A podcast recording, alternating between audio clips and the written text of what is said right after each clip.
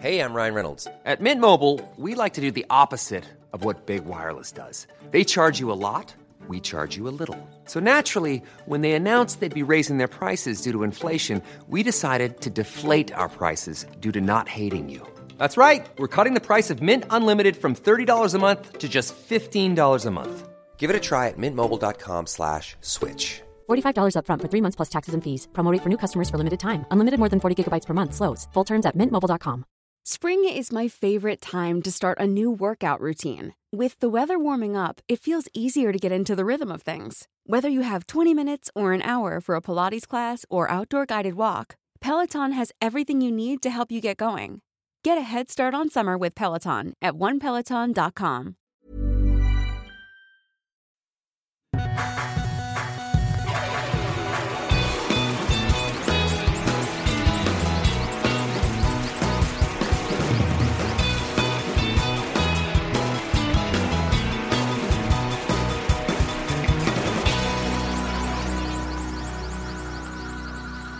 Oye, ven, te, te traje un regalo. No deja sacarlo de la mochila. ¿Así?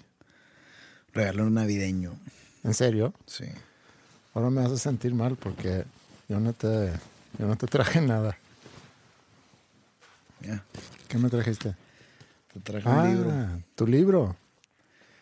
Odio odiar.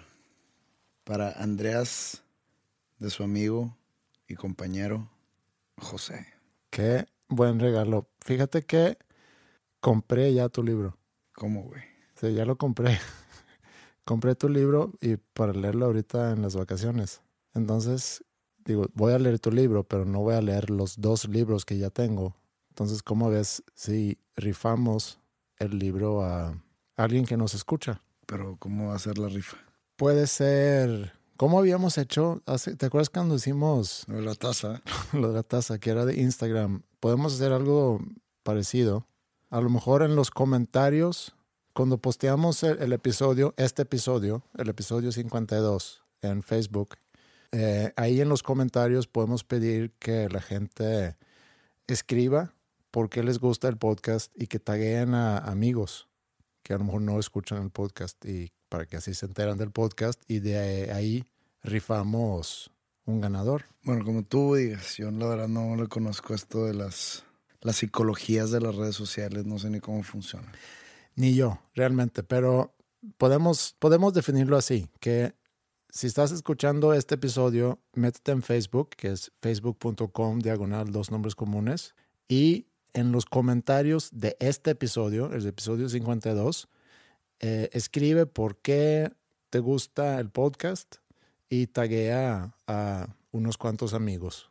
Y de ahí luego escogemos... La mejor respuesta. Ajá. Va, Y, que así sea. y em, como este es el, el último episodio de la temporada, podemos, no sé, el, el 24 de diciembre, a lo mejor anunciar en Facebook quién es el ganador o la ganadora. Ándale, va, ¿Sí? ya quedó.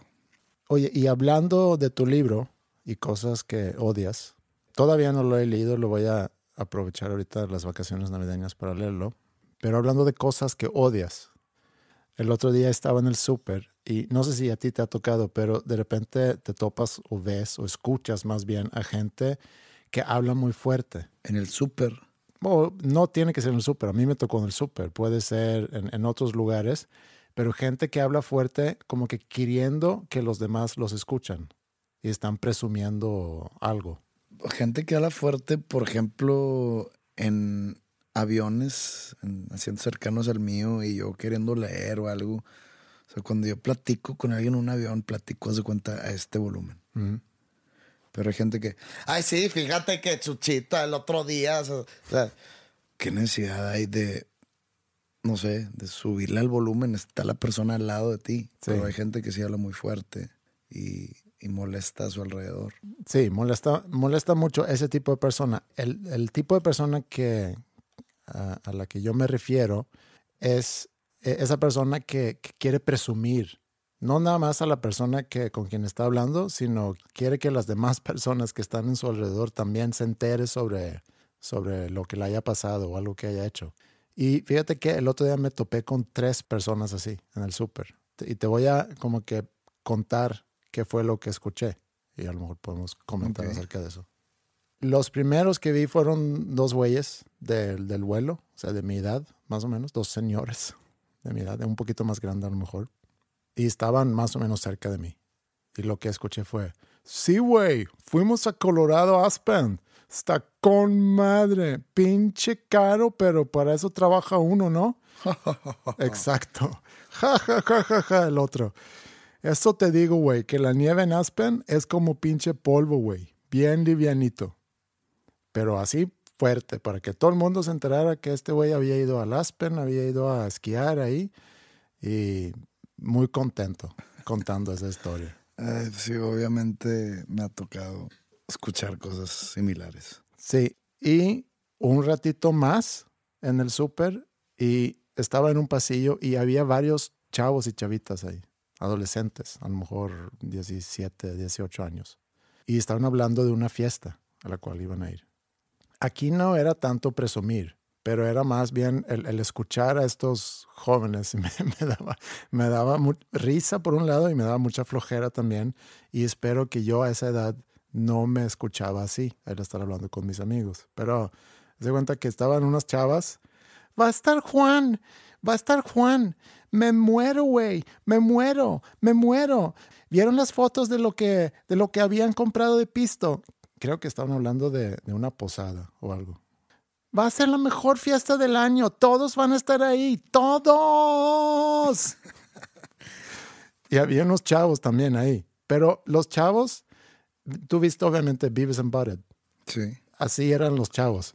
Sí. Exacto. Estaban hablando entre ellos. Money, güey. Money. a, a huevo, a huevo. Bien buena, güey. Y no mucho después me topé con una mamá que estaba con su hija. Estaban hablando sobre, sobre un regalo que tenían que comprar para el marido. Apúrate, mijita. Acuérdate que tenemos que ir a la joyería por el reloj de tu papi, que le vamos a regalar de Navidad. Por más Rolex que sea, cierran a las 7. ¿Por qué tengo yo que enterarme de eso? Dos nombres comunes es patrocinado esta semana por Rolex. Estaría muy bien. ¿Qué está peor? ¿Esas personas, por ejemplo, la mamá y su Rolex, o tú que estás escuchando? ¿Por qué va a ser peor ser la persona que, que está escuchando? Porque te paraste a escuchar y analizar lo que la gente estaba escuchando. Está- lo que esa gente estaba. Me tocó. Estaba en, en un caso, estaba yo escogiendo limones y esos güeyes estaban al lado de mí. La otra era en la caja y otro era en, en- en algún pasillo donde O sea, estaba eran yo dos buscando. güeyes de 40 Mm. platicando de Aspen, juntando fruta. En el, pues yo creo que ahí se toparon. Con madre la imagen. Dos hombres ya grandes platicando de que, a ver, Entre- espérate, entre esta- naranjas. Esta banana está pasada. O de que, no, no, X. Me topé con, con esos tres casos en el súper, en la misma ida del súper el otro día. Y lo que me quedé pensando es que estaba yo tan cerca de ellos, o sea, físicamente, pero a la vez tan lejos, porque quiero pensar que no soy así. Pero luego pensé un poquito más y todos somos así. Nada más que no necesariamente lo platicamos así en voz alta en el súper, pero cada vez que, y lo hemos platicado aquí antes, cada vez que posteamos algo en redes sociales, ¿Es eso? es precisamente para mercadear nuestra vida ante, ante las demás personas. O sea, tú has subido a tus redes sociales tu Rolex, ese que traes ahorita. Yo sí he visto que gente sube, hace cuenta, de que, cuenta que va manejando y hace mucho frío, ¿no? Y ahora que pues está la manejera y detrás están el odómetro y el, lo de cuánta gasolina te queda y, y, pues está el- el- la temperatura. Entonces ponen, de cuenta como que el brazo en la manejera con su Rolex, le toman una foto así a- a- al tablero y sale de que 3 grados y obviamente sale el Rolex de abajo. Oh, qué frío hace. Sí. Nada más está enseñando el Rolex. Hay, hay gente así que no, que no son irónicos al postear esas cosas. Pero siendo todos nosotros eh, de alguna forma culpables de eso, de estar mercadeando nuestras vidas como si fuera la gran, gran cosa siempre. Y no es así. Nuestras vidas se llenan tanto de cosas buenas como de cosas malas. Entonces, para balancear los posts que yo he hecho, por ejemplo en Instagram, pensé en algunos posts que quiero postear imaginariamente aquí en el podcast que demuestran como que el otro lado, que también es mi vida, pero que es algo que nunca pondría en Instagram. Voy a describir la foto y, y luego ya digo el comentario o el caption que merece esa foto. La primera foto es una foto de mí sentado en la cocina revisando mi celular. Se cuenta que alguien to- me tomó una foto, nada más yo revisando mi celular. Y el comentario dice, revisando Twitter, ignorando los gritos de mi hija pidiendo que me acueste con ella para que se pueda dormir. Pero pues, ¿quién te tomó la foto? No sé, Ingrid a lo mejor tomó la foto. ¿Y cómo la subiste tú? Pues a lo mejor me pasó la foto. Eso no. No, no, no, es que, es que para mí es un gran problema, gran problema. Lo que pasa o la historia que hay detrás de cada publicación en Instagram. O sea, por ejemplo, yo subo fotos de yo arriba del escenario. Obviamente yo no tomé la foto, yo estoy cantando, tocando. Estaría bien cabrón que alguien piense eso. No, no, no, no, no, no, ahí, ahí- ahí te va lo que voy.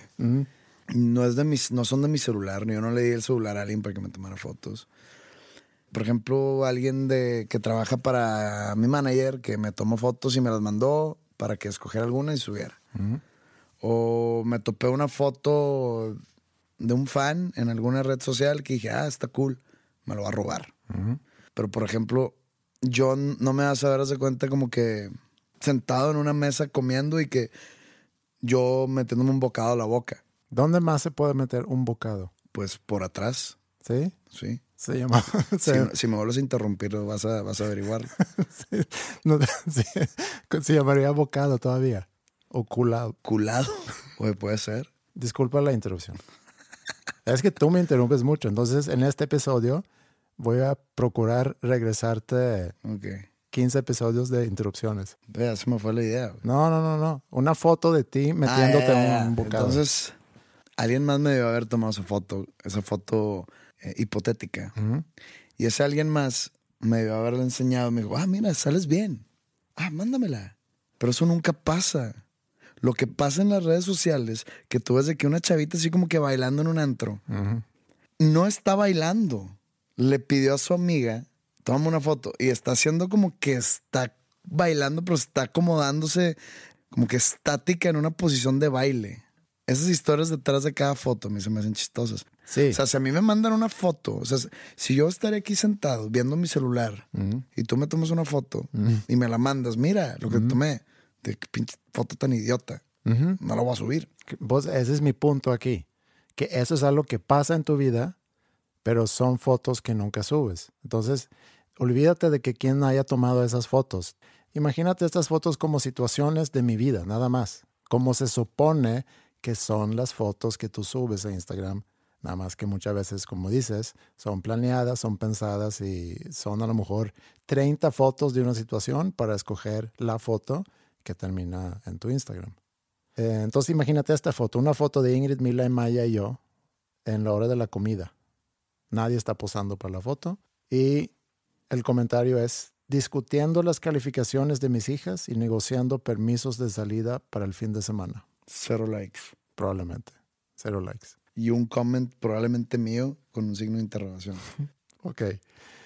Una foto de la comida pedida en un restaurante, que esa es una foto muy normal, que la gente toma una foto de su plato, pero aquí el comentario es, costó más de lo que tenía pensado pagar y además sabía bien pinche. Puede ser una foto una, algo irónico. Aquí es, no hay ironía aquí. Estoy hablando de cosas que pasan en las vidas de cada quien, pero que nunca se expone porque procuramos siempre mantener una fachada muy limpia, muy exitosa y muy chingona. Última foto y luego ya. Una foto en una posada de compromiso con el comentario, qué hueva, no tengo nada en común con esta gente. Hashtag manténlo real.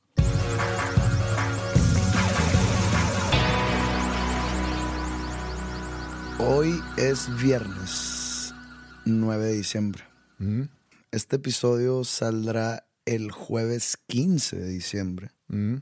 Estamos muy lejanos a su salida, pero estamos, lo estamos grabando hoy viernes 9 porque el domingo yo me voy de viaje a Sudamérica. Y también el pasado lunes, que grabamos el episodio 50 y, Uno. el episodio 51, cuando acabamos de grabar el episodio, abro mi Twitter y veo una noticia que dije, hijo, esto hubiera estado bueno hablarlo, pero ya habíamos acabado. Entonces dijimos, lo dejamos para después. Y tú me dices, para después, pues ya va a ser noticia pasada. Y creo yo que no es una noticia que suene vieja. Está vieja en cuestión de cuándo pasó, pero una tragedia de ese tipo creo que nunca se hace vieja. Yo creo que muchos de ustedes, de los que nos escuchan, ya se han de imaginar que vamos a hablar de del avionazo del equipo de fútbol brasileño llamado el Chapecoense, Mm. que yo no personal no lo conocía. La cuestión del fútbol brasileño es que está muy complejo, no es como el de aquí en México que hay una liga profesional y este que es de primera división y son 18 equipos y ya. Allá son varias ligas que no sé cuántas son, creo que son como tres. Ni idea. La liga paulista, la liga brasileirística, la liga no sé qué, entonces está muy compleja, entonces yo no sé de qué liga sea, contra qué equipos juegue ese equipo chapecoense. Pero por si no saben, no sé qué estás haciendo en la vida, pero el pasado lunes 28 de noviembre, ese equipo brasileño iba a bordo de un avión rumbo a Medellín, Colombia, para jugar el juego de ida de la final de la Copa Sudamericana ante el Atlético Nacional. Ese avión nunca llegó a Medellín. Entonces que pues no sé de cuántas horas de viaje es de Chapecó, que es la- el pueblo o la ciudad brasileña donde es el equipo, hacia Medellín. Por tú que eran cuatro horas y media. Entonces que al, al avión nada más le cabía combustible para un vuelo de cuatro horas y media. Mm. Eso es ilegal. No pueden salir, no puedes pegar un avión que tiene combustible para exactamente Sí, el, tienen tramo. que O sea, tener- tienen que tener mucho de sobra, Sí. de reserva, pues. Mm. Entonces el problema fue que salen y que pues sí le iban a hacer, pero había mucho tráfico. Entonces que tuvieron que darse vueltas y se le acabó el, El combustible. el combustible. Sí. Yo escuché una grabación del cockpit y la torre, seguramente la torre de, de- del aeropuerto de Medellín, cuando está anunciando que ya no tengo combustible, ya tengo falla eléctrica total y un poco después. eh, Digo, nosotros no estamos aquí para, para informar nada porque esto ya pasó hace tiempo. Sí. no- va, va- va a un lado todo esto. ok. Pues se cae el avión. Desafortunadamente muere mucha gente. Creo que murieron más de 70 personas. Yo no conocía a ningún jugador. Nunca había escuchado el nombre del equipo. Pero eso, eso es secundario. O sea, eso no importa. Es una tragedia mundial. O sea, y cuando digo mundial es que es una tragedia que a todo el planeta le puede llegar a, conmover a todo el planeta por- porque es un equipo de fútbol profesional que va a jugar una final. El problema es que como ya pues fallece el 98% del equipo que iba a disputar la final contra el Atlético Nacional, el Atlético Nacional pide a la Conmebol que se le otorgue el campeonato a este equipo. Que eso fue la noticia que tú viste. Que eso fue la, la- noticia que yo vi en Twitter cuando acabamos de grabar el episodio anterior. Sí. Fue que la Conmebol le otorgó el campeonato al Chapecoense. Es una muestra de no fair play, porque no se jugó nada, pero es una muestra de, de honrar, o no, es- no sé cuál sea la palabra, pero es una muestra de afecto, apoyo para el equipo que sufrió la tragedia. Pero entonces yo te dije, esto a mí se me hace mal. Y antes de que me empiecen a apabullar, creo que la directiva del equipo falleció también en el accidente. Pero si yo fuese y si estuviera vivo, siendo el presidente o el dueño de ese equipo, yo no hubiera aceptado ese campeonato. Para empezar, no se jugó la final. Si, si vieras, no sé, en 10 años la lista de los campeones y ves 2016 Chapecoense, todo el mundo diría, ah, pobrecitos. No sería tomado en serio como un logro deportivo, porque pues no se jugó. Entonces yo hubiera agradecido el gesto, pero no hubiera aceptado el campeonato. ¿Por qué? Porque no se ganó nada. Al contrario, se perdieron las vidas de todo el equipo. Debería, eso es mi opinión, es mi punto de vista. ¿no? Mm. La Conmebol debería de, de cancelar el torneo de este año. O sea, no hubo campeón, no hubo torneo. Y punto. El honrar la memoria de los jugadores fallecidos en el accidente, estoy totalmente de acuerdo, pusieron la, creo que le pusieron dos estrellas al escudo, una para eso y una por el campeonato. Eso es lo que a mí me contó mi hermano, ¿no? Digo, no estoy de acuerdo, simplemente no estoy de acuerdo en eso. Y es mi punto de vista totalmente deportivo. No es mi punto de vista humanitario ni ningún tipo, es deportivo. Estoy pensando en, en qué opinar yo, porque realmente me importa muy poco. No la tragedia, no las vidas de esas personas. Sino quién se quede con el campeonato. Obviamente a mí también, es más, si hubiera quedado campeón Atlético Nacional, me no me importa si hubiera quedado en la cancha Atlético Nacional o el Chapecuense. Pero hubiera sido peor si le hubieran dado eh, el, el, campeonato, Atlético Nacional tampoco, porque no es como que, oye, pues aquí estuvimos y nunca llegaron. Pues obviamente no. Sí, eso hubiera sido. Por eso te digo que la Conmebol diga no hubo sí, se campeón, cancela. se cancela. No es como que se suspende, porque luego empezaron a empezaron equipos, sobre todo de Argentina, a ofrecer jugadores como préstamo al equipo mientras su reestructuración o reconstrucción. Pero entonces empiezan a saltar jugadores de todo el mundo ofreciéndose jugar eh, de forma pro bono. Por ejemplo, Ronaldinho. Dijo, ¿sabes qué? Yo juego dos años sin cobrar para el equipo. Eh, un jugador, creo que, que es de Islandia, Good Johnson. Ajá, sí. Eh, que jugó en Barcelona. Jugó en Chelsea también, se me Este, hace. sí, en el Chelsea también. Uno más güero que tú. Sí. Él también brincó de que yo juego, si me necesitan aquí estoy. Juan Román Riquelme. ¿Tú saben qué? Yo salgo del retiro, no sé, si está, no sé si está retirado ya o está jugando en otro equipo de Argentina, pero salto yo, yo me, yo me formo. Entonces se empieza hacer el equipo. Ah, creo que también en la liga de donde juega en Brasil eh, le dieron tres años al equipo sin descenso. O sea, de que reestructúrate, te damos tres años de que no vas a descender, Sí, que se me hace un gesto bonito. sí. Pero imagínate que se hubieran pospuesto esa final. Entonces, el equipo este chapecuense se llena de estrellas jugando de forma gratuita. De repente llega el Atlético Nacional y ya cabrón, voy a jugar contra Ronaldinho, contra Riquelme, contra Good Johnson y contra no sé quién más. Imagínate que Messi, yo voy a dar un año a. Espérate, güey. Como que es la, la otra cara de la moneda. Entonces, ¿qué haces? Tú con Mebol, ¿qué haces? ¿Pospones? Te va a pasar eso.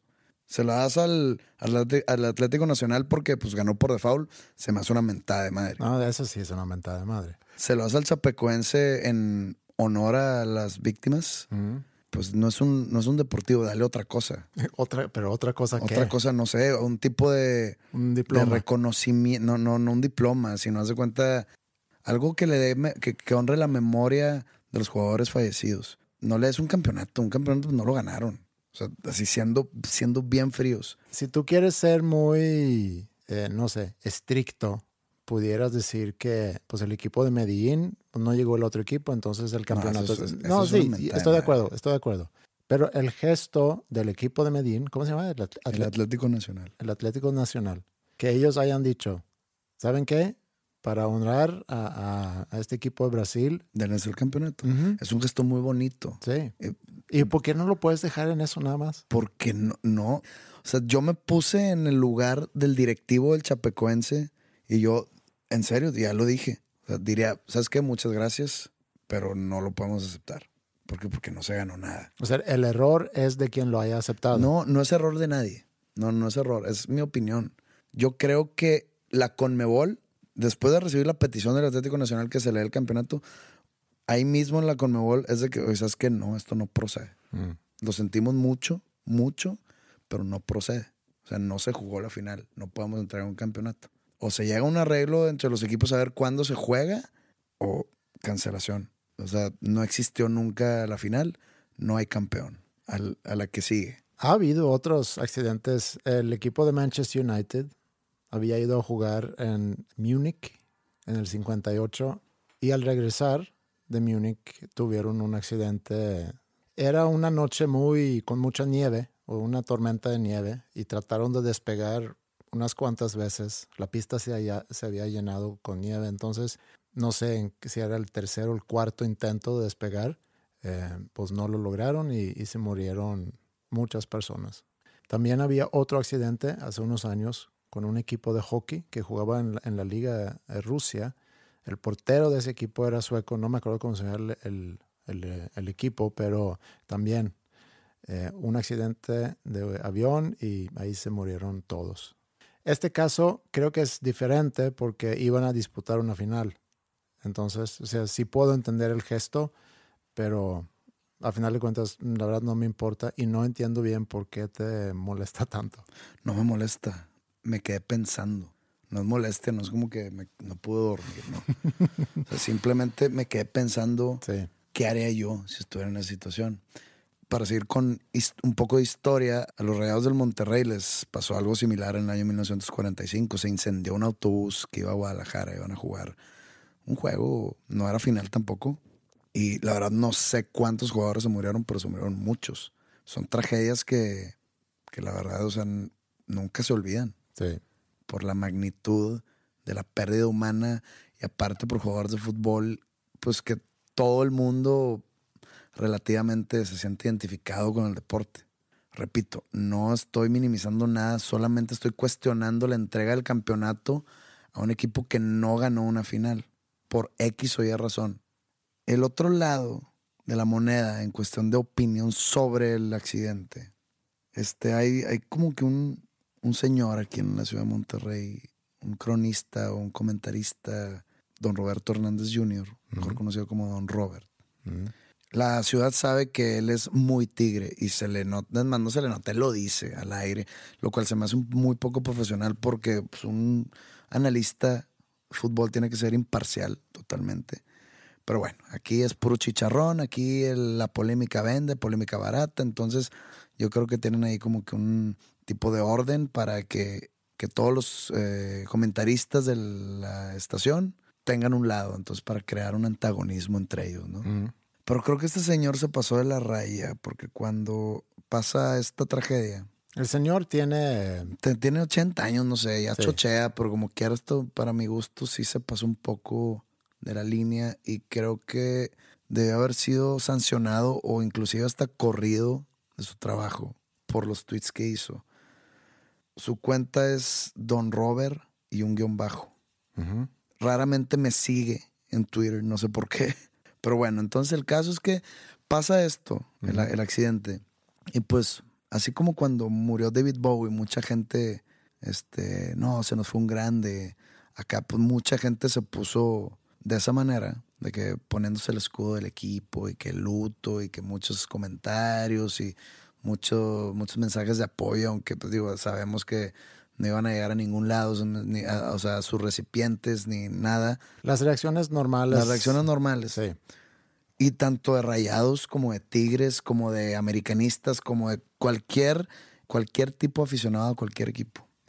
Sabemos la actualidad que Tigres va a jugar la final contra el América, que Rayados no pasó a la liguilla, que está eliminado. Pero entonces, este señor tuitea. Está de luto la gente que en Monterrey ni sabían que existía ese equipo, ni conocen al portero. Sí saben por qué iban a jugar el campeonato. Y luego pone, ya agarraron los rayados un buen agujero para meter la cabeza y olvidarse que están eliminados. Buah, buah, qué tragedia. Buah, buah. Pone, aquí se murió la semana pasada Claudio Lostanau, héroe del fútbol local, y nadie se dolió por el incidente. No mamen. Mira. Ahora pone, todo esto es con, como con tono sarcástico, ¿no? Claudio Lostanau es un exjugador de rayados que murió a sus 80 años.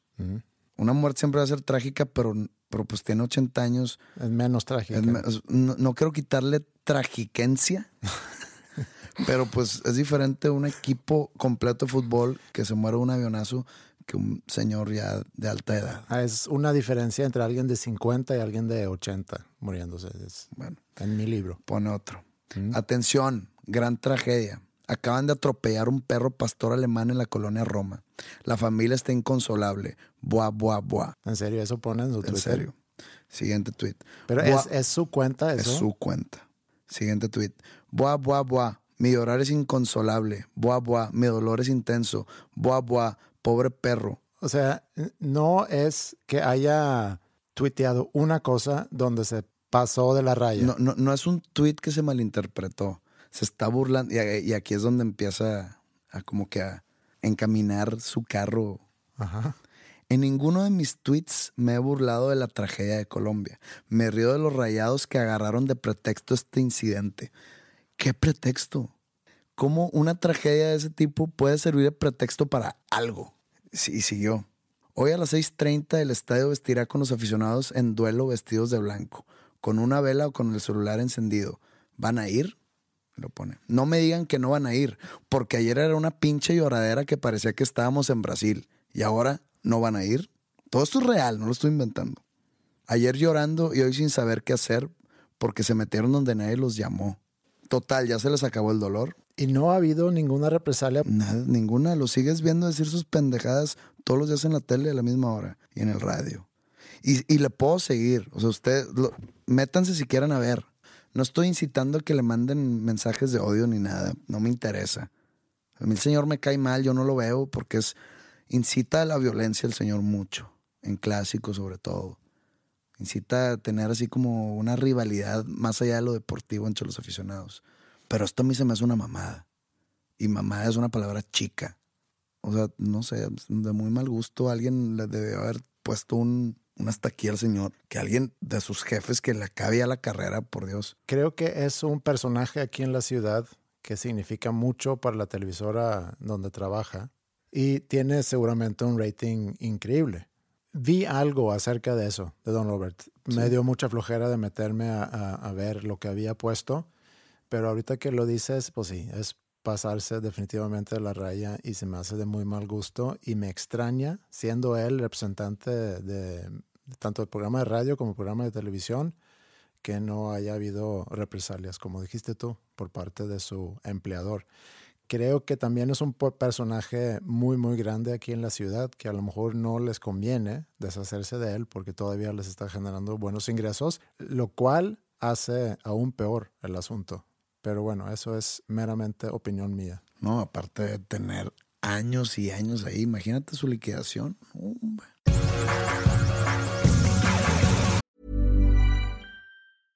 Hey, I'm Ryan Reynolds. At Mint Mobile, we like to do the opposite of what Big Wireless does. They charge you a lot, we charge you a little. So naturally, when they announced they'd be raising their prices due to inflation, we decided to deflate our prices due to not hating you. That's right. We're cutting the price of Mint Unlimited from $30 a month to just $15 a month. Give it a try at mintmobile.com slash switch. $45 up front for three months plus taxes and fees. Promo for new customers for limited time. Unlimited more than 40 gigabytes per month. Slows. Full terms at mintmobile.com. Many of us have those stubborn pounds that seem impossible to lose, no matter how good we eat or how hard we work out. My solution is PlushCare. PlushCare is a leading telehealth provider with doctors who are there for you day and night to partner with you in your weight loss journey. They can prescribe FDA-approved weight loss medications like Wagovi and Zepbound for those who qualify. Plus, they accept most insurance plans. To get started, visit plushcare.com slash weight loss. That's plushcare.com slash weight loss.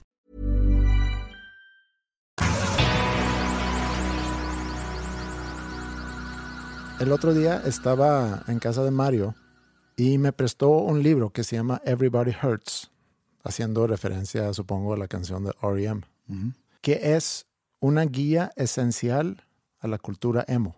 Y todavía no lo leo, pero aprovechando que estamos aquí, y aprovechando que tú en algún momento fuiste como representante de, esa subcultura aquí en, México, y como yo no sé nada de esa cultura, y, tengo curiosidad por el libro, pero antes de leerlo, pues quisiera que tú me platicaras un poco sobre eso, desde tu punto de vista, eh, y para llevarme yo a esa información eh, cuando empiezo a leer este libro. ¿A poco nunca escuchaste ningún artista emo?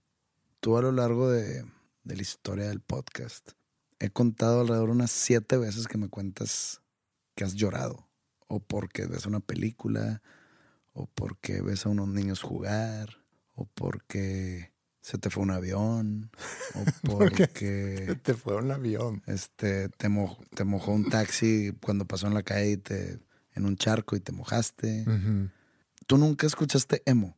¿Música emo o la cultura emo? Música emo, música emo. Eh, The Smiths, ¿se cuenta, como emo? Ah, The Smiths fue en los ochentas. ¿A tú te refieres más bien a bandas onda 2003, 2004? Es que Mira, el emo como tema es un tema muy complicado por hoy en el 2016 porque obviamente ya es una palabra obsoleta Ajá. que casi no se usa, que cuando se usa es para, se usa como adjetivo discriminatorios a alguien, no sé, muy depresivo o muy triste.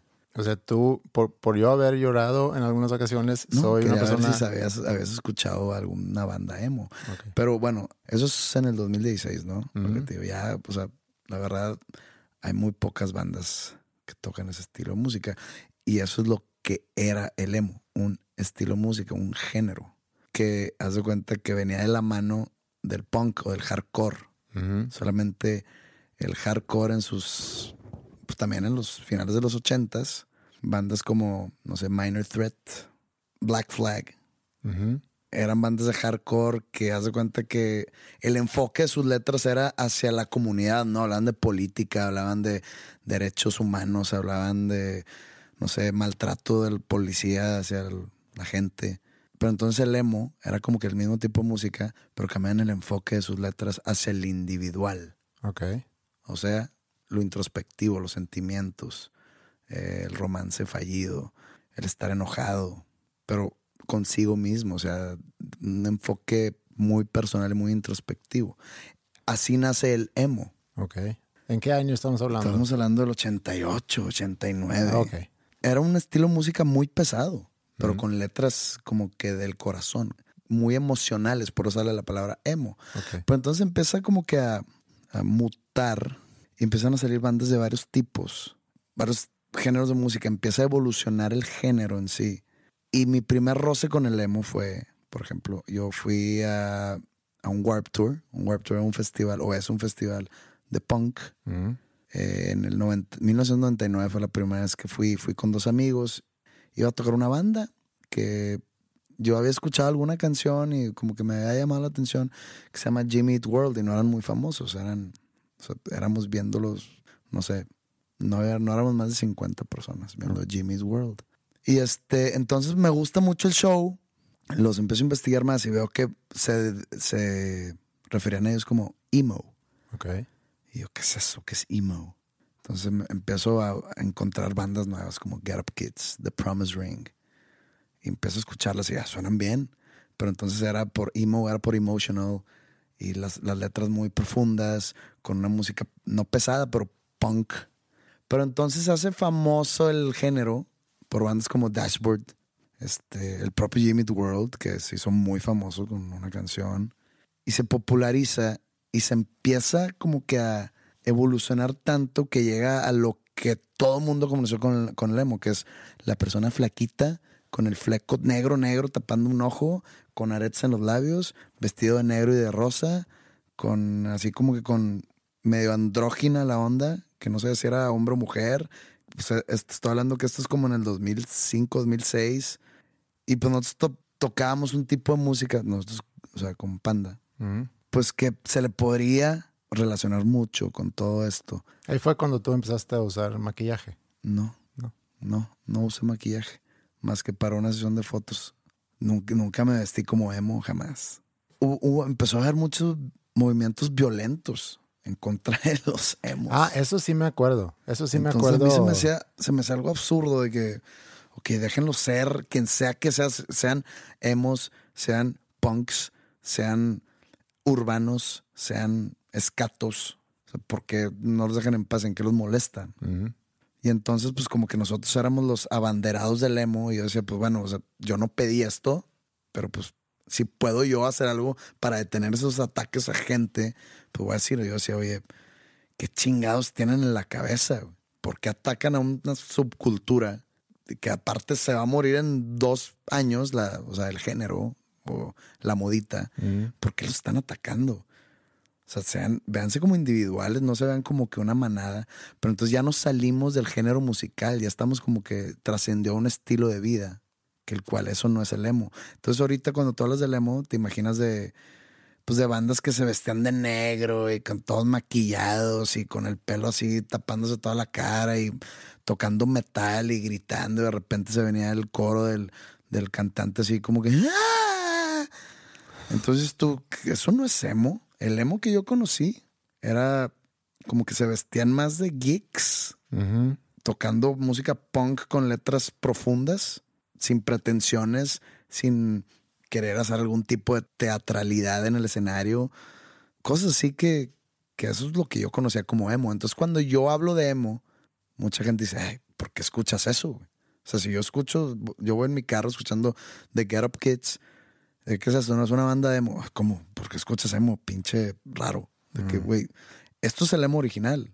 Esto es el emo que yo escuché. Yo no escucho ya el emo que está en grite y grite y brinque y brinque. Pero, por ejemplo, una banda como Fall Out Boy es emo. ¿O fue Pues es que era, era punk. O sea, era una banda de punk que se hizo una banda millennial, ¿no? Sum 41, Pues eran punk. O son punk porque creo que están de vuelta. Panic at the Disco. Es que no, no, no- pueden ser llamados emo, porque Panic at the Disco también salió un poco después de lo que te estaba hablando. Pero yo escuché hace poco una canción de Panic at the Disco y haz de cuenta que era música de antro, Mm. lo cual no, no comulga con lo que yo estoy hablando. También, por ejemplo, Paramore, los hablan mucho de que es emo y pues yo no escucho emo, yo escucho así como un pop rock. Es que es lo que te digo, o sea, tienes que escuchar lo que te estoy diciendo, o sea, tienes que ponerte a escuchar un disco de The Promise Ring y vas a saber lo que estoy hablando, o de The Get Up Kids. Sí había escuchado de, del concepto emo, obviamente. Me acuerdo hace unos 10 años aquí en México, inclusive, que de repente había artículos o el periódico escribía sobre esa cultura y sobre los ataques hacia personas Había, había- llamadas emo. había mucha consternación social porque se había un índice grande de suicidios, porque algunos blogs o algunas páginas como que est- estilizaban mucho el suicidio, como que lo, lo idealizaban así como vete con gracia a este planeta y deja tu cuerpo que te hace sufrir. Entonces subió mucho el suicidio en adolescentes. Entonces la consternación social como que llegó a alerta roja, por eso movimiento emo. Pero, por ejemplo, a mí aún me llaman emo porque escribo canciones tristes, pero pues tú escuchas la de American Pie, la canción de American Pie de Don McLean, es una canción triste y no veo a que al señor le llamen emo. Mm. Bueno, entonces, ¿me recomiendas leer el libro o no? No sé qué contenga el libro. Te puedo recomendar tres, cuatro discos emo y ya tú me dirás si es bueno o no. A ver, ¿cuáles son los discos que me recomiendas para empaparme más de, del emoísmo? El Something to Write Home About de Get Up Kids. Mm. Puedes escuchar el Clarity de Jimmy's World. Puedes escuchar el Very Emergency de The Promise Ring. Con esos tres tienes para más o menos entenderme.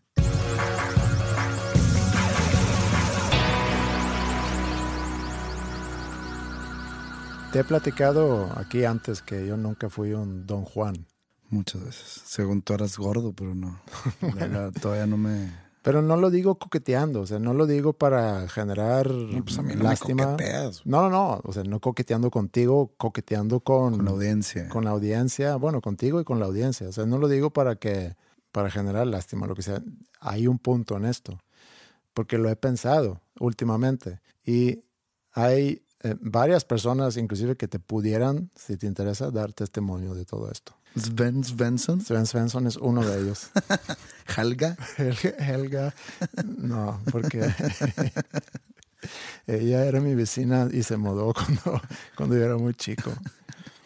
Digo, ahora es, es, es algo totalmente irrelevante, pero después del, del episodio pasado me puse a pensar más en las consecuencias de las historias que te conté eh, sobre mis interacciones con mis amigos. Y mi conclusión hasta ahora son, son dos cosas. Mi conclusión sobre lo de no, no haber sido un Don Juan.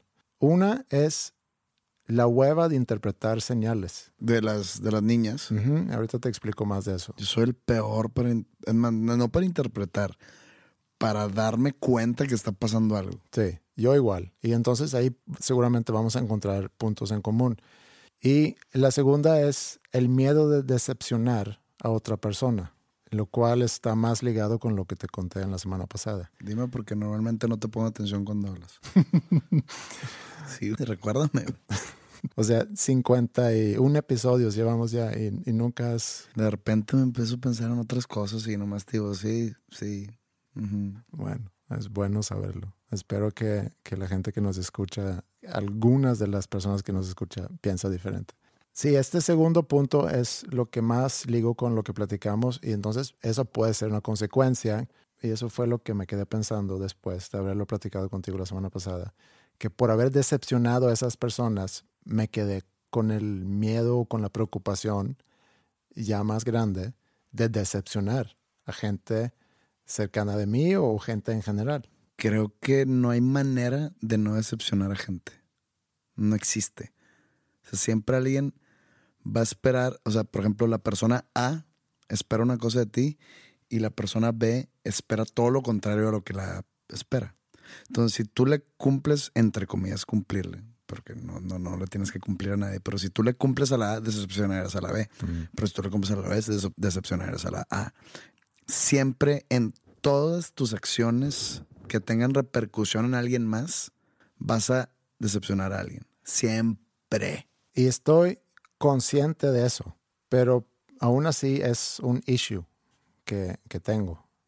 Eh, pero sí, tienes toda la razón y, estoy consciente de eso. Es como hace cuenta que te sientes a comer y dices, ojalá y esta comida no me haga hacer popó. Tus analogías son... Muy, muy sabiondas. Sí, por falta de, otra palabra. Bueno, lo que te decía es que luego llegas a la prepa y ahí es donde quieres como que probar tus alas eh, con, con las chicas.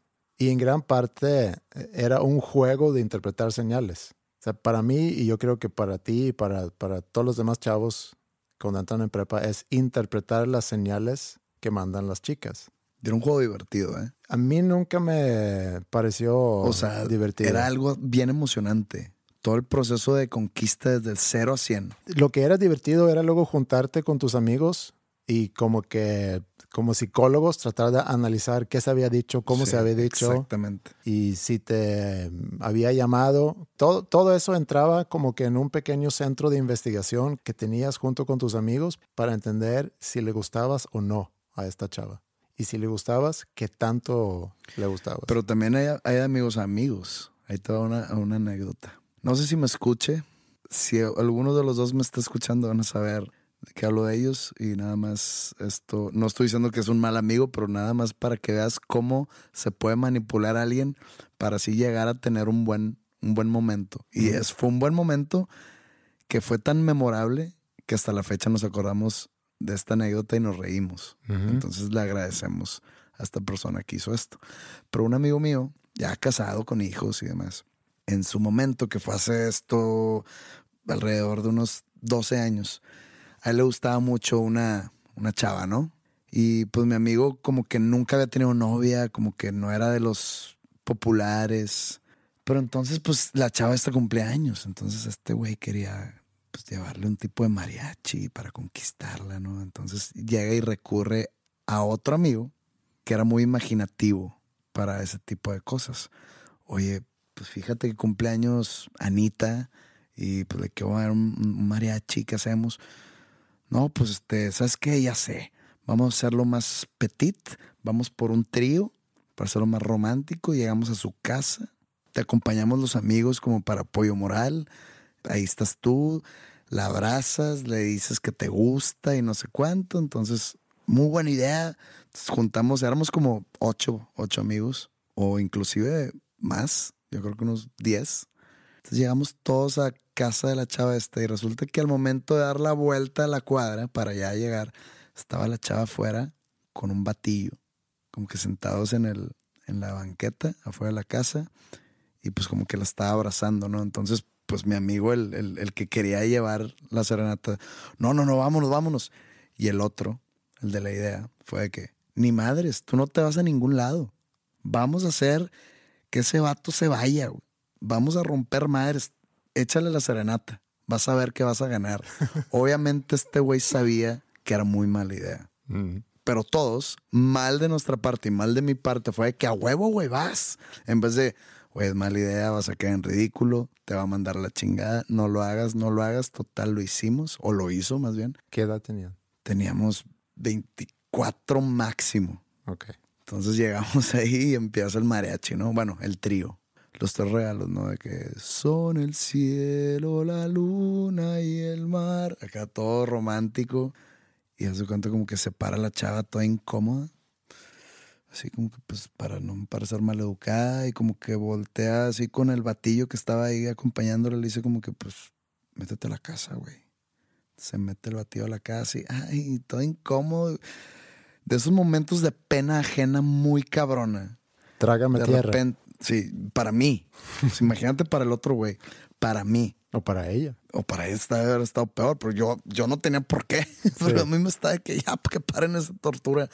Siguió después otra canción, como cinco canciones y después, ay, felicidades. Y nosotros, chinga, la cagamos. Nos fuimos, pero fue un muy mal consejo de un amigo que nada más quería aprovecharse del momento para hacer algo de lo cual seguimos hablando 12 años después. O sea, es una buena anécdota entre los amigos Sí. que nos da risa. Pero ¿en qué concluyó? En nada. O En sea, nada. La, la- la chava creo que se puso de novia con el otro. No, no, no, no, no. O sea, fue algo. O sea, yo, yo me quería ir, Sí. pero no sé por qué la conté. Porque estamos hablando de, de lo de interpretar señales. Ah, no, no, de juntarnos con los amigos y Sí. aconsejarnos. Bueno, esto fue como que un mal consejo. Sí.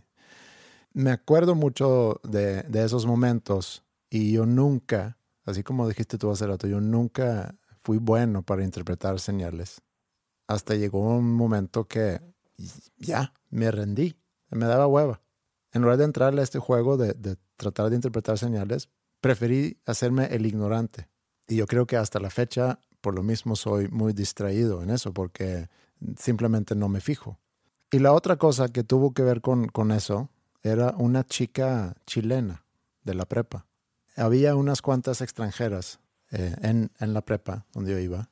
Y yo me acuerdo que un día, no sé si yo tomé la iniciativa o si ella, pero yo por ser curioso, nada más me acerqué a ellos y empecé a, a platicar. Era un grupo de chicas, o sea, me acerqué a ellas más bien, para preguntarles de dónde eran y, y ya. Y con ella en particular, se me hace que era de Chile, no me acuerdo. Y aparentemente desde temprana edad tenía yo una cosa Con las latinas. con las latinas. Te había comentado de una novia que tenía que De era Colombia, ¿no? De Colombia, sí. Bueno, esta chica, la verdad, eh, no era ninguna atracción ni nada, sino pura curiosidad de conocer más sobre, no sé, su cultura o de dónde era ella. Y empezamos a platicar. Y ya, y así en los recreos, de repente, platicamos. Pero yo creo que ella interpretó eso como otra cosa. Entonces me empezaba a buscar mucho. En casi todos los recreos, como que me estaba buscando, me estaba esperando. También me llamó a mi casa y la primera vez, y me acuerdo que platicamos un buen rato ¿En eh, qué idioma? en, en sueco. Y cada vez más llamadas y más llamadas. Hasta un día que me acuerdo que le dije por teléfono que, ¿sabes qué? Es que yo tengo una novia y, y, se está como que molestando que estoy hablando tanto contigo y entonces yo creo que mejor que ya no me llames. Y el día siguiente, otra vez, me estaba esperando fuera del salón y me acuerdo que llegué y le grité que ya no me llames más, ya no me busques más, ya no quiero nada que ver contigo. Y me fui. Recuerdo que el día siguiente, cuando llegué a la escuela, como que estaba ella y sus amigas esperando al lado de mi locker y cuando llegué me empezaron a mentar madres, ella y todas sus amigas, por ser un grosero, por, por qué le había gritado, etcétera, etcétera. Y todo eso seguramente tenían razón. No nada más el de yo interpretar señales, sino también yo mandar señales que a lo mejor alguien más iba a interpretar. Y aún más eh, ignorante en ese tema me, me volví. Una cosa que, por ejemplo, supongo, con todo lo que me has contado y con pues, un poco de experiencia que yo tengo con gente, cuando hablo extranjera, es gente fuera de los latinos, y los latinos hablo de Latinoamérica, Latinoamérica incluyendo España. Tú me has contado que, que la gente mexicana lo notas mucho que, que batallan para decir que no. Que, por ejemplo, oye, este, te invito a comer para platicar. Híjole, fíjate que te inventan mil excusas. Y sí, estoy de acuerdo. Y si eso pasa en, o sea, si yo invito a alguien sueco a comer y nada más no puede, simplemente tiene otro compromiso de que no, gracias. Sí, te dice que no. O puede. sea, no, sin explicación, no, gracias. Entonces yo me quedo de que, ah, qué pedo, pinche, va- pinche vieja mamona. Como que no, pues dime, no, fíjate que te, no, que nomás no, gracias. No puedo.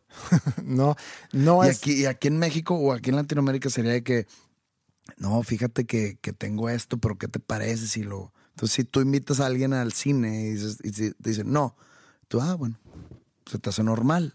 Cuando dicen que los suecos, en este caso, son más fríos, no creo que es que sean más fríos, sino que sean más directos. Fríos. Es que cuando dicen fríos es como que no, o sea, así no se tocan el corazón en nada, para nada. O sea, no. Y, y y no lo que lo están haciendo con malicia, sino simplemente es un no. En Suecia, yo creo que la persona te diría, ¿sabes qué? No puedo, pero muchas gracias. ¿Qué tal si vamos a comer otro día? Ah, sí, sí incluye el, el reagendamiento. Puede ser, si tú estás invitando a una chava que para nada quiere ir a comer contigo, nunca, no te va a incluir eso. Aquí en México es un poco más, ¿sabes qué? No puedo, pero déjame ver porque a lo mejor puedo cambiar y, Por y- el miedo a decir que no. y te deja en el aire que a lo mejor sí, aunque tú ya sabes que es un no, pero no te lo dijo. Esa es la diferencia. Ok, malditos suecos. Esas dos cosas, entonces, por un lado, la hueva de interpretar señales o de ser muy malo para interpretar señales, y por otro lado, el miedo de decepcionar. Eso fueron dos razones muy fuertes, creo yo, en por qué nunca tuve mucho éxito con las chicas. Te voy a dar un par de ejemplos.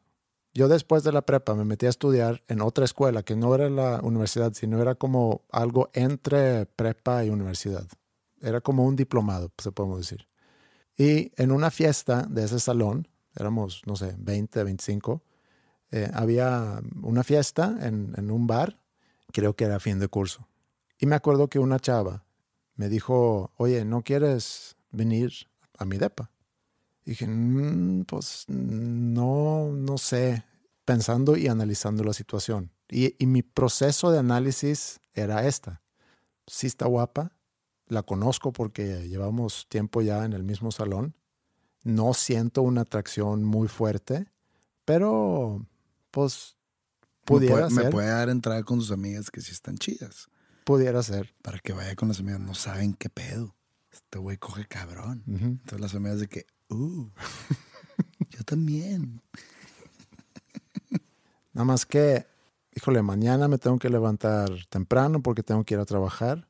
¿Qué tal si pasamos la noche juntos, pero no me, no me gusta tanto y luego no la quiero llamar? ¿Cómo me despido mañana en la mañana? Entonces le dije que muchas gracias, pero no gracias. Otro ejemplo. Estaba visitando a un muy amigo mío en Gotemburgo. Esto era finales de prepa. Estábamos en un antro. Me como que ligué a una chica ahí que era amiga de, de mi amigo. Y en bola regresamos a, casa de mi amigo donde yo iba a dormir. Era de casa de sus papás. Él todavía vivía ahí, pero sus papás por alguna razón no estaban ese fin de semana. Llegamos, cada quien se fue a dormir y como que me quedé platicando con ella. Y me dice, bueno, pues ya me voy a ir a, dormir o ya me voy a ir a acostar. ¿Vienes? Y le dije, sí, a- ahorita vengo. Y me fui al baño. Y me senté en el baño y me quedé pensando, pues esta chica, pues sí está, sí está guapa, eh, como que hay algo, pero pues no sé. ¿Y qué tal si mañana eh, no me va a gustar y le tengo que llamar? Y aparentemente estuve un buen rato ahí en el baño porque cuando regresé al cuarto, ella no estaba. Y fui con uno de mis amigos que estaban ahí también y dije, oye, pues ¿y esta chica dónde, dónde se fue?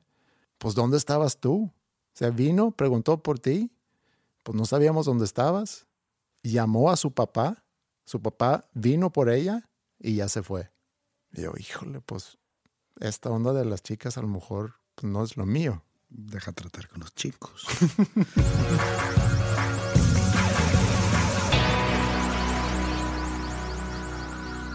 Ya, final de temporada, Se acabó. se acabó. Y el año también está por terminarse. Fíjate que de repente se me hace que el año se pasó rápido, pero al mismo tiempo siento que estuvo muy, muy lento. ¿Y cómo podemos resumir este año? ¿Tú qué te llevas de este año? ¿Qué, ¿O qué crees tú que nos vamos a recordar de este año? Pues fue un año muy de muchos extremos Mm. para mí. Me pasaron cosas buenas, me pasaron cosas malas. Entonces no sé cómo voy a ir a recordar este año. Sí, como que fue un año que cuando me pongo a pensar en todo lo que pasó en este año, pues fueron cosas, muchas cosas muy malas. Eh, pero si tratamos de encontrar algún hilo rojo, creo que juntando tanto lo que a ti te pasó, ¿cuándo fue? En abril, En abril. eh, lo que pasaron ahorita en las elecciones, lo que también he leído sobre un partido eh, racista en, en Suecia y lo que han dicho sobre que nos vamos a enfocar más a la emoción y menos a los hechos. Y eso lo ligo con, con todo ese debate en Estados Unidos ahorita antes de las elecciones, donde los hechos aparentemente no, no eran tan importantes, sino que la mentira era algo que, que se permitía decir y que la gente inclusive creía en esas mentiras.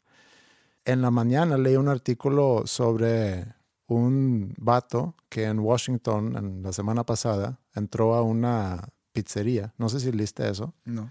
Entró a una pizzería en Washington con un rifle porque según él, en esa pizzería eh, escondían a, niños que formaban parte de una red de, de pedófilos que era eh, liderado por Hillary Clinton, porque era una de esas noticias falsas que salieron durante la campaña. Y durante este año han salido varias noticias falsas y cuando, cuando me pongo a pensar en el 2016, es una de las cosas que me recuerdo, La mentira. la mentira. Pero ya están haciendo eh, algo al respecto, ¿no? Tanto como Google, Facebook. Sí, porque les han llamado la atención. Sí, eh, fíjate que es. Ya habíamos hablado en otro episodio sobre los ciclos. Mm, Ciclos así de, de la evolución humana. No hablo de física, sino mental. mm, Por ejemplo, todo eso de la globalización, que en el año, en la primera década del, del siglo XXI, fue un boom, fue una explosión la, la globalización. Creo que está llegando a su fin ese ciclo y vamos a regresar a todo otra vez. La, ¿cómo- cuál, qué- ¿Cuál será la palabra? Centralización, Nacionalismo. nacionalismo, cerrar puertas. Creo que estamos allá, ya lo había dicho yo, pero creo que estamos como que llegando otra vez al inicio de otro ciclo que, que se repite lo que sucedía en los ochentas o principios de los noventas.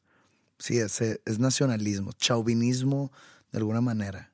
o sea que el Como que 2000, nacionalismo mal encausado. o sea que el 2016 es el año que marca un poco el, el regreso a eso. Sí, como Sí. que es el año que empieza a cambiar esa tendencia de la globalización hacia unas de puertas cerradas. Tanto de cuestión de comercio como racial, como de tolerancia. Sí, estoy de acuerdo porque cuando te pones a pensar, y eso a lo mejor pasa cada diciembre, cada año, pero ahorita que, que volteo para atrás para ver este año, pues hay obviamente muchas cosas muy malas. Está lo que está pasando en Siria, eh, aquí en la ciudad y en, y en la Ciudad de México también hubo marchas en contra de los homosexuales. Eh, también otra noticia que leí en la mañana era que en Irán están encarcelando, dicen, ¿no? Encarcelando a, personas por fotos que han subido a, Instagram. Por ejemplo, mujeres mostrando el, el pelo. O sea, hazme el favor en el 2016 que todavía hay lugares donde pasa eso. Pero algo bueno debe de haber pasado también el año y no me gustaría terminar el episodio y la temporada con, con puras así recuerdos malos. Entonces me puse a, a googlear hoy en la mañana, así como que noticias buenas del año para ver qué encontraba y, y luego a lo mejor podemos agregar cosas personales de nosotros. Pero por ejemplo leí que hay menos niños que se mueren de leucemia. Esa es una buena noticia. Eh, también durante el año dieron buenos pasos para curar pacientes con HIV. También es una muy buena noticia. Aparentemente hay, aunque son pocas, buenas noticias también que pasan en el mundo. En lo personal, cada vez con más frecuencia, y lo comentamos aquí en el episodio pasado, cada vez con más frecuencia pienso en lo agradecido que yo soy por tener los amigos que tengo. Eso es algo que también voy a recordar mucho de este año. De todos los momentos agradables que he pasado con, con muy buenos amigos míos. Y, y eso es algo que voy a tratar de cuidar cada vez más. La amistad. La amistad, sí. Algo positivo que tú te llevas. Pues a, a ti te ha pasado muchas cosas muy buenas también, porque sacaste tu disco solista, acabas de sacar tu libro, estás en medio de una gira presentando tu disco. Todo eso es profesional. Yo estoy muy bien en lo personal. Pues fue un buen año. En el balance general fue un buen año, pero sí hubo varios tropezones. Eh, entonces, por eso te digo, o sea, es un año 2016, fue un año muy de blancos y negros. No fue nada gris. No fue un año que va a pasar desapercibido en mi vida. So, yo tengo años en mi mente que han significado algo para mí como un tipo de hito. Ujú. Y el 2017, 2016 sin duda es uno de ellos, que los cuales nunca me voy a olvidar, por las razones que ya planteamos aquí. Fue un año muy difícil, pero para que vean que siempre hay luz al final del camino, aquí estoy, sigo vivo, estoy bien. Entonces, están pasando un mal año, si el 2017 empieza muy mal para ustedes, sépanse que en diciembre de 2017 muy probablemente estén viendo la luz y digan, no pasó a mayores. Eso es muy cierto, así es. Y antes de terminar, fíjate que como tú presentaste un regalo muy bonito eh, hace un par de episodios, tu canción de Navidad. Y pues yo me sentí un poco mal porque yo no tenía ningún regalo, ni siquiera un regalo ahorita para ti, ya que me regalaste tu libro. Pero me puse a escuchar mucho tu canción de Navidad, que, que me gusta mucho. Y me inspiró a escribir algo. ¿Qué escribir canción? No, escribir un cuento. Ok. Entonces me puse a escribir un cuento inspirado en tu canción de Navidad, tanto como un regalo para la gente que nos escucha eh, y también un regalo para ti, porque le di un toque a ese cuento que, que creo que es de tu estilo. Ahora, si es un buen regalo o no, eso no está en mí decirlo, pero, pero que sí es un regalo. Y a lo mejor podemos terminar con, con eso. Ok. Cuéntame. no, pues, cuéntame. Eh, pero antes de eh, aprovechar para desearles a todos ustedes una feliz Navidad, un próspero año nuevo y espero que, regresen aquí con nosotros cuando regresa Dos Nombres Comunes con su cuarta temporada. Esténse atentos en redes sociales para que sepan cuándo es el regreso, porque ni nosotros lo sabemos. Nada más pónganle notifications on, o no sé cómo se maneje, pero esténse atentos en los primeros meses del siguiente año. Que tengan feliz Navidad, que tengan un feliz 2017. Ojalá el 2016 no haya sido tan gacho con ustedes. Y muchas gracias por escucharnos. Lo primero que Alberto notó al abrir la puerta de la tienda fue la melodía de Noche de Paz. Posteriormente dirigió su mirada a la única vendedora detrás de la vitrina, una joven de unos 25 años que se encontraba envolviendo un collar para otro cliente. Ella se detuvo por un momento al darse cuenta que Alberto había entrado, levantó la vista y lo saludó. Alberto le sonrió de vuelta y se acomodó en un sillón a un lado de la puerta, como señalando que no tenía ninguna prisa. Nunca le había agradado la música navideña. De chico, su madre lo obligaba a cantar villancicos cada noche buena después de la cena. En particular, esta canción, Noche de Paz, era la favorita de su madre. Había navidades que llegó a cantarla hasta diez veces, mientras ansiosamente esperaba a que la borrachera de su madre fuera cada vez mayor para que ella simplemente se cayera dormida debido al exceso de alcohol. Una Navidad, cuando Alberto tenía 14 años, se negó a cantarla por primera vez. La consecuencia fue una serie de insultos y una cachetada que le dejó una cortada de 6 centímetros justo abajo de su ojo izquierdo. su madre había girado su anillo de compromiso, asegurando que el diamante le dejase un toque inolvidable a la bofetada. Ella nunca se quitó ese anillo, a pesar que su esposo la había abandonado cuando Alberto apenas tenía cinco años. La madre de Alberto se tranquilizó cuando él, parado a un lado del pino, comenzó a cantar de nuevo mientras la mezcla de sangre y lágrimas recorrían su cara y cuello para formar una mancha del tamaño de un melón sobre su camisa blanca. Más noche, cuando su madre por fin se había quedado dormida, trató de cerrar la herida con cinta quirúrgica, pero no hizo un buen trabajo al juzgar por la cicatriz que aún se notaba. Alberto regresó nuevamente a la realidad cuando la vendedora le dijo, ¿te puedo ayudar en algo? Se levantó con una sonrisa y caminando hacia ella contestó, quiero comprar un anillo, un anillo de compromiso. Durante el trayecto de regreso a la casa pensó nuevamente en su madre. Ella tenía ya 18 años de no vivir en la casa. Según Alberto, su madre estaba en un mejor lugar, donde la ayudaban a vencer sus demonios, desde entonces Alberto vivía solo. Se había quedado en la misma casa que no tenía más que dos recámaras, sala, comedor, la cocina y un pequeño sótano que solamente servía como almacén. Alberto se despertó tarde al día siguiente, pero por ser Nochebuena y no tener otra cosa que hacer más que preparar la cena y tenerla lista para su visita de las seis de la tarde, no tenía ninguna prisa de salir de la cama. Pensaba en todos los niños alrededor del mundo que se despertaban ansiosos ese mismo día para ver si Santa les había dejado algún regalo en la bota, bajo el pino, bajo su cama o según dicte cada tradición familiar. Algunos niños tenían que esperar hasta después de la cena ese mismo día y algunos hasta el día siguiente. También pensó en los niños que quizá no tenían con quien celebrar la Navidad y por un momento sintió algo de tristeza.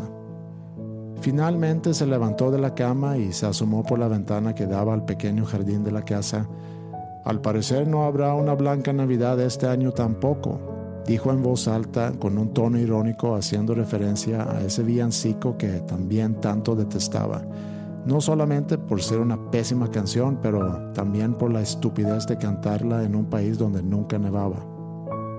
Quería que todo estuviera perfecto. Tenía mucho de no ver a su madre y quería mostrarle que la Navidad era un día de paz y de dar amor. Anhelaba pasar una Navidad alegre con ella, así como miles de hijos lo hacen cada año y como sus amigos cuando era chico.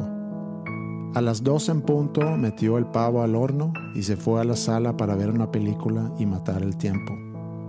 Prendió el pino que había puesto a principios del mes y como cada año decoraba el espacio entre el pequeño comedor y la sala amueblada sin mucho sentido del estilo, con un sofá y un juego de mesas que había comprado en una mueblería sueca y que había tenido que armar él solo. En una de las mesas a un costado del sofá había puesto un nacimiento sobre una base de musgo.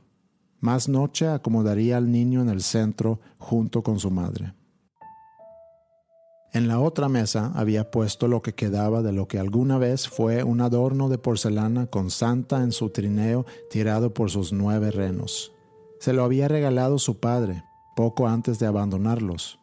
Era el único recuerdo que tenía de su padre, pero su madre, durante uno de sus episodios, lo había usado para pegarle a Alberto en la cabeza. Por suerte la cabeza era más dura que el adorno, pero los renos no se salvaron del incidente y salieron volando por el cuarto sin el trineo y sin Santa. Su madre había tirado a los renos, pero Alberto había escondido la otra parte que ahora adornaba su sala cada Navidad. Desde chico había entendido que no podía confiar en su madre. Su amor, si es que lo mostraba, se convertía en rabia en un segundo el momento perfecto para obtener su afección era diez minutos después de que se había tomado su primer copa de vino del día, y siempre y cuando no se tomara otras dos copas en ese lapso de tiempo. Cuando tomaba de más se convertía en un monstruo. Pero después de una copa andaba tranquila, sedada con el efecto de su primer dosis de alcohol y contenta con el hecho de que ahora iba a continuar tomando hasta quedarse dormida. En esos momentos le hablaba bonito le decía todas esas cosas que una madre normal le dice a su hijo. Alberto había aprendido cómo aprovechar esos minutos. De niño, solo vivía por esos minutos. Alberto puso un mantel rojo en la mesa y preparó dos lugares, uno en cada cabecera.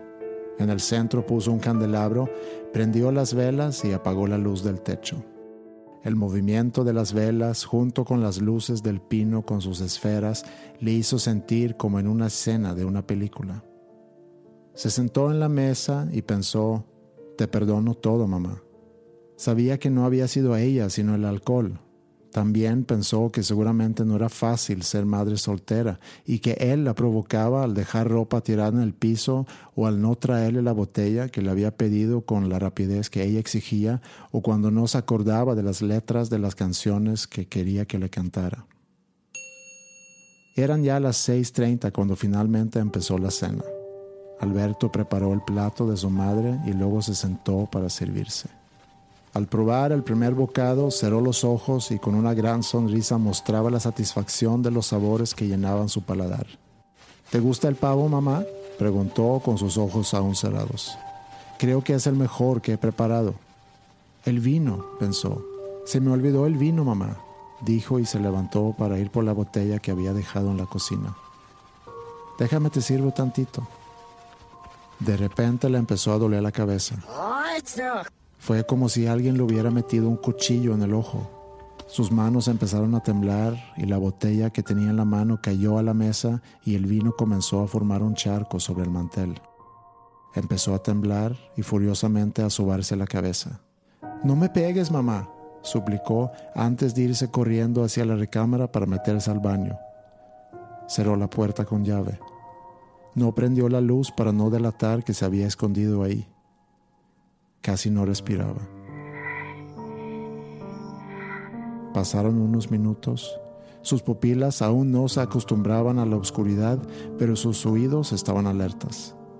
No había ruidos. Después de unos diez minutos prendió la luz y la llave fría del lavabo donde llenó sus manos con agua y frotó su cara. Metió su cabeza abajo del chorro de agua y empezó a respirar profundamente. Sintió como el dolor de cabeza cesaba. Levantó la mirada y dejó el agua escurrir por su cara y mojar el saco que tenía puesto. Con una mirada intensa observó su reflejo en el espejo. Despacio levantó su mano izquierda y con el dedo índice empezó a acariciar la cicatriz que su madre hace mucho le había regalado. Empezó a sonreír. La sonrisa se convirtió en una risa histérica y de repente Silencio de nuevo. Sentía paz y tranquilidad, la misma que había sentido hace 18 años al quitarle la vida a su mamá. Le había llevado al sótano. Ella le había preguntado sobre el tambo que estaba en medio del pequeño espacio y los 12 galones de algún tipo de líquido que Alberto había colocado a un costado del cuarto. Todo esto es para ti, mamá, le había dicho. Su madre había tomado bastante esa noche y aunque se resistió, Alberto no tuvo problemas para atar sus piernas y brazos de su pequeño cuerpo para colocarla dentro del tambo y taparla. La tapa del tambo tenía un agujero. Ahí colocó un embudo y fue por uno de los galones. El líquido era hidróxido de sodio, que comúnmente se usa para disolver cuerpos humanos. Los gritos de su madre se habían intensificado cuando sintió el químico caer sobre su cabeza y cuerpo. Alberto seguía acariciando su cicatriz y se preguntaba si su madre se habría ahogado primero o si el hidróxido habría terminado con su vida antes de que se llenase el tambo. Recordaba que su madre había dejado de gritar cuando todavía le faltaba vaciar la mitad de los galones. A lo mejor se había desmayado del dolor. Le molestaba un poco no saberlo.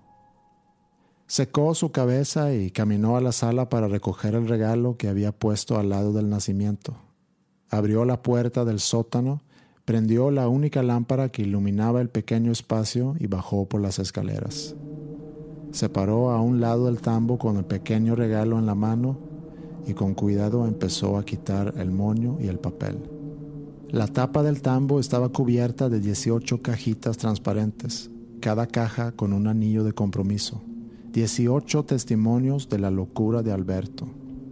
En medio de todos había un anillo diferente a los demás.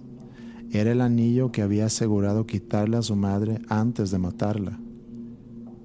Quizá podemos cenar juntos en Nochebuena el próximo año, mamá, dijo y luego empezó a cantar.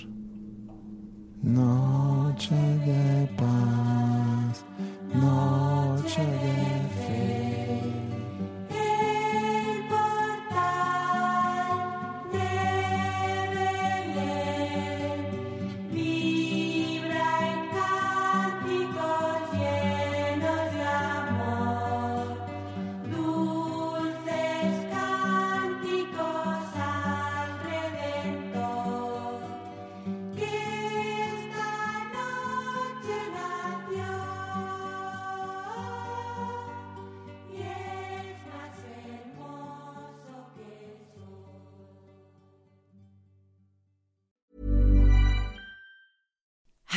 To look five years younger? In a clinical study, people that had volume added with Juvederm Voluma XC in the cheeks perceived themselves as looking five years younger at six months after treatment. Look younger, feel like you. Add volume for lift and contour in the cheeks with Juvederm Voluma XC. Reverse signs of aging by adding volume to smooth laugh lines with Juvederm Volure XC. For important safety information and to find a licensed specialist, visit juvederm.com. That's J U V E D E R M.com. Not for people with severe allergic reactions, allergies to lidocaine, or the proteins used in Juvederm. Common side effects include injection site redness, swelling, pain, tenderness, firmness, lumps, bumps, bruising, discoloration, or itching. There's a risk of unintentional injection into a blood vessel, which can cause vision abnormalities, blindness, stroke, temporary scabs, or scarring. Talk to a licensed specialist to find out if it's right for you.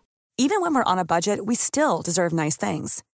Quince is a place to scoop up stunning high-end goods for 50 to 80% less than similar brands. They have buttery soft cashmere sweaters starting at $50, luxurious Italian leather bags, and so much more. Plus, Quince only works with factories that use safe, ethical, and responsible manufacturing. Get the high-end goods you'll love without the high price tag with Quince. Go to quince.com/style for free shipping and 365-day returns.